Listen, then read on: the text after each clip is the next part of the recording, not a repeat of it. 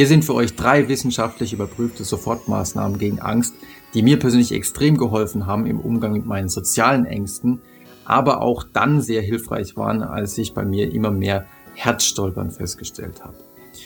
Und die erste Technik ist der Wechsel in den Du-Dialog. Also man redet dann nicht nur mit sich selbst in der Ich-Form, ich habe gerade Angst vor diesem Referat, ich habe Angst vor dieser Spinne, ich habe vor dieser oder jener Situation Angst, sondern man steigt quasi heraus und man sagt, du hast Angst vor diesem Referat, du hast Angst vor dieser Spinne, du hast äh, Angst vor dieser oder jener Situation.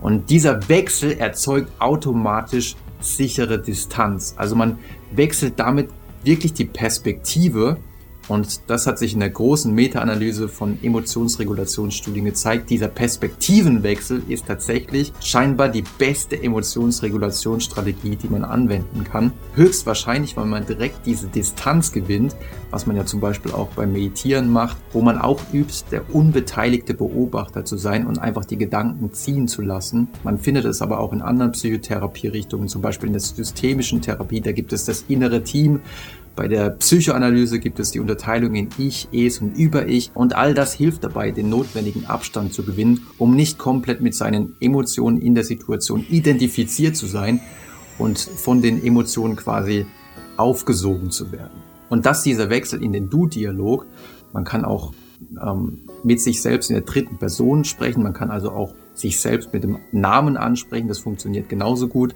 wirklich sehr effektiv ist, konnte man in mehreren Studien zeigen, in denen man zum Beispiel Versuchspersonen in aufregende Speed-Dating-Situationen reingeschickt hat oder in eine Art Bewerbungsgespräch reingeschickt hat und ihnen vorher gesagt hat, ja, versuch mal jetzt vorher mit dir selbst in der Du-Form zu reden oder in der dritten Person mit dir selber zu reden.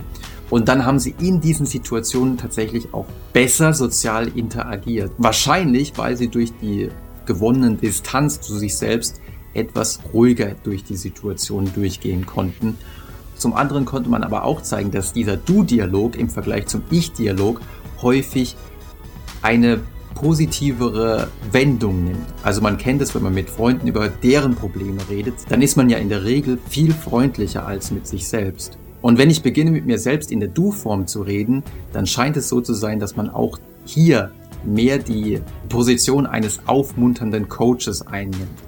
Und das kann wirklich sehr wertvoll sein in solchen angsteinflößenden Situationen, wenn man dann mit sich selbst deutlich mitfühlender umgeht, als dass man mit sich selbst so unglaublich überkritisch umgeht.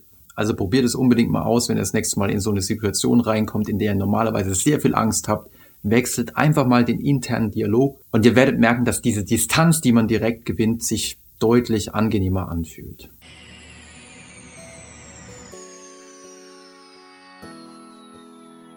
Tipp Nummer zwei ist das sogenannte Reframing, also eine kognitive Neubewertung von angsteinflößenden Situationen. Früher wäre es für mich der absolute Horror gewesen, hier vor euch zu sitzen und et euch etwas zu erzählen. Ähm, es hätte bei mir einfach Angst, große Angst ausgelöst. Und anstatt dass man das aber als Angst bewertet, kann man auch hingehen und sagen, hey, das ist im Grunde von den physiologischen Empfindungen in meinem Körper auch sehr nah an Aufgeregtheit, an positiver Aufregung, weil ich ja euch etwas Spannendes erzählen möchte. Und man kann auf diese Weise nicht nur bestimmte angsteinflößende Situationen neu bewerten, reframen, sondern im Grunde die Angst im Allgemeinen, die man im Leben überhaupt empfindet. Also man könnte ja zum Beispiel sagen, dass ein Leben ohne Angst, oder man kann es ja auch direkt reframen und sagen, ein Leben ohne Aufregung ist ja im Grunde ziemlich langweilig. Also man guckt ja auch lieber einen spannenden Film, der einen äh, auch mal kurz in wirklich große Aufregung versetzt, als dass man die ganze Zeit nur die hundertste Wiederholung einer extrem langweiligen Serie anschaut, in der nichts Besonderes passiert. Ein Leben komplett ohne Aufregung ist doch auch langweilig. Wenn man jetzt aber sagt, ja, mit dieser Art des Reframings kann ich nicht so viel anfangen, dann gibt es natürlich ganz viele andere Möglichkeiten. So kann man zum Beispiel sagen, und das ist ja auch richtig, Angst ist eine physiologische Schutzreaktion unseres Körpers, der sagt, nein, geh mal lieber nicht weiter in diese Richtung. Ich möchte dich schützen, deswegen löse ich jetzt diese Emotionen aus. Und selbst bei Panikattacken könnte man also hingehen und sagen, das ist keine Panikattacke, sondern das ist eine Schutzattacke. Oder man kann sogar noch weitergehen, dass man das Martialische daraus nimmt aus diesem Begriff und sagt, das ist einfach nur eine übertriebene Schutzmaßnahme meines Körpers. Sie fühlt sich im Moment wirklich schrecklich an, aber es ist einfach eine übertriebene Schutzmaßnahme meines Körpers, der mir wirklich helfen möchte. Auch diese Neubewertungen, dieses Reframing hat sich in vielen Studien, also auch in der Meta-Analyse, die ich vorhin schon erwähnt habe, als sehr effektiv erwiesen. Und wie gesagt, das Schöne ist, dass man auch wirklich individuelle Neubewertungen erarbeiten kann.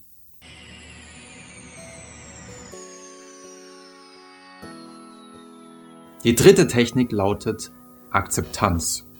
Und das wirkt vielleicht auf den einen oder anderen etwas merkwürdig. Warum ist Akzeptanz überhaupt eine Technik? Der Grund ist, weil wir häufig im Umgang mit Ängsten einen großen Fehler machen. Wir versuchen sie zu bekämpfen, wir versuchen sie zu unterdrücken, wir wollen sie um gar keinen Preis erleben müssen.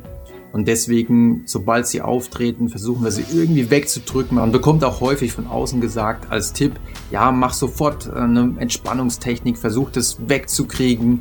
Und all das erzeugt den Eindruck, als wenn Angst etwas wäre, was wir um jeden Preis loswerden müssen und unterdrücken müssen. Der Versuch, Angst oder Gedanken an angstauslösende Situationen zu unterdrücken, sie wegzuschieben, funktioniert jedoch, und das konnte man in der Meta-Analyse, die ich erwähnt habe, auch sehr gut sehen, funktioniert in der Regel sehr schlecht und geht manchmal auch wirklich nach hinten los.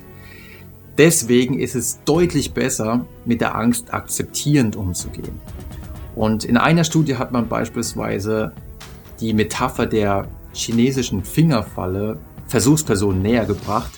Denn bei der chinesischen Fingerfalle ist es so, die ist auf eine bestimmte Art und Weise gewoben. Und wenn ich meine Finger in dieser Fingerfalle drin habe und dann versuche mit aller Macht meine Finger herauszuziehen, dann wird diese Fingerfalle sich zusammenziehen und ich komme einfach immer weniger raus. Und man hat dann den Versuchspersonen gesagt, im Grunde verhält es sich mit Angst genauso. Je mehr du versuchst, sie zu bekämpfen, desto mehr hat sie dich im Grunde im Schwitzkasten.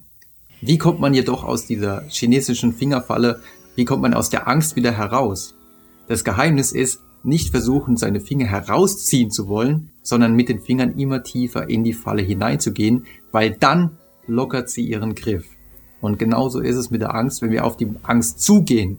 Und zwar nicht nur auf mentaler Ebene, also dass wir sagen, okay, ich akzeptiere die Angst, ähm, ich weiß, sie fühlt sich jetzt gerade nicht gut an, aber ich sage, hey, Angst, komm her, geh durch mich hindurch und dann ist auch wieder gut, du kannst dann auch wieder gehen. Nicht nur auf mentaler Ebene, sondern auch auf Verhaltensebene, dass ich gezielt Situationen aufsuche, in denen ich Angst empfinde. Deswegen ist ja auch die Konfrontationstherapie ein so wichtiger Bestandteil der kognitiven Verhaltenstherapie, die momentan am weitesten verbreitet ist, um Ängste zu behandeln.